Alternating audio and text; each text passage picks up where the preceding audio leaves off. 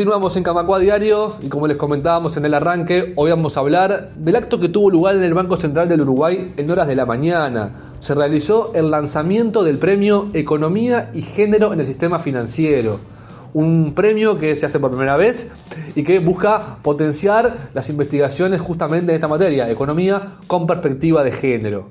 El acto de hoy tuvo la presencia del presidente del directorio del Banco Central, Diego Labat, y también de algunos de los integrantes que conformarán el jurado de este premio. Entre ellos están un representante del Banco Central, de ONU Mujeres, de IN Mujeres, de la Asociación de Bancos Privados del Uruguay, de la Universidad de la República y de AEBU. Por AEBU, la representante es la economista Soledad Giudice, integrante de la Comisión Técnica Asesora, quien estuvo hoy también en el lanzamiento diciendo unas palabras y exponiendo resumidamente su visión sobre el tema. Luego que terminó el acto oficial, digamos, conversamos con Soledad para poner a punto estas consideraciones que, ella hizo en su oratoria y también para conocer más sobre de qué se trata este premio Economía y Género en el Sistema Financiero. Escuchemos la entrevista.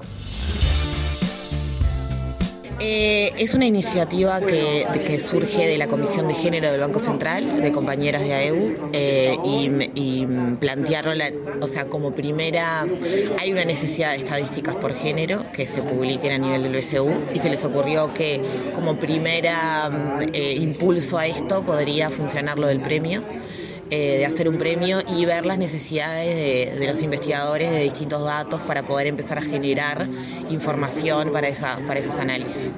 Eh, y nos invitaron, en realidad el jurado está compuesto por alguien de la UDELAR, alguien de AEU y mm, alguien de la Asociación de Bancos de, mm, y de ONU Mujeres y alguien del banco, claro, claramente. Y tal, y bueno, y en realidad todos recibieron muy bien la iniciativa.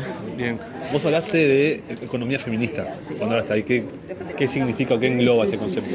Y bueno, la economía feminista vino a, como a... A mí me gusta, o sea, a ver, acá se habla de perspectiva de género y como es como una parte de la economía feminista. Esto se engloba en la economía feminista y pila de veces es como una mala palabra en estos espacios como más... Eh, del mainstream, vamos a decir, de la economía. Porque en realidad la economía feminista viene a romper con algunas cosas, eh, viene a cuestionar eh, algunas eh, prácticas de medición y de, interpretación también de la economía clásica, tradicional, para decir, bueno, no, tenemos que medir el trabajo no remunerado, tenemos que, tenemos que, mm, que considerar que las mujeres tienen brechas, que tienen desigualdades, que hay desigualdades estructurales en las sociedades, que no se puede que, en general se, pensa, piensa en el individuo económico como hombre ocupado con determinadas características y tal, y no, no somos todos así, las sociedades son cada vez más complejas y hablar de, hablar también de, de, toda, tanto mujeres, hombres y otras diversidades eh, es importante porque es diferente y, se, y tienen oportunidades diferentes en las, en las sociedades. Acceden diferente a los productos financieros, entienden diferente la educación financiera, que falta pila además, y bueno, hay muchos etcétera. Y no hay, hay muy poco hecho ya de investigación de ese tipo.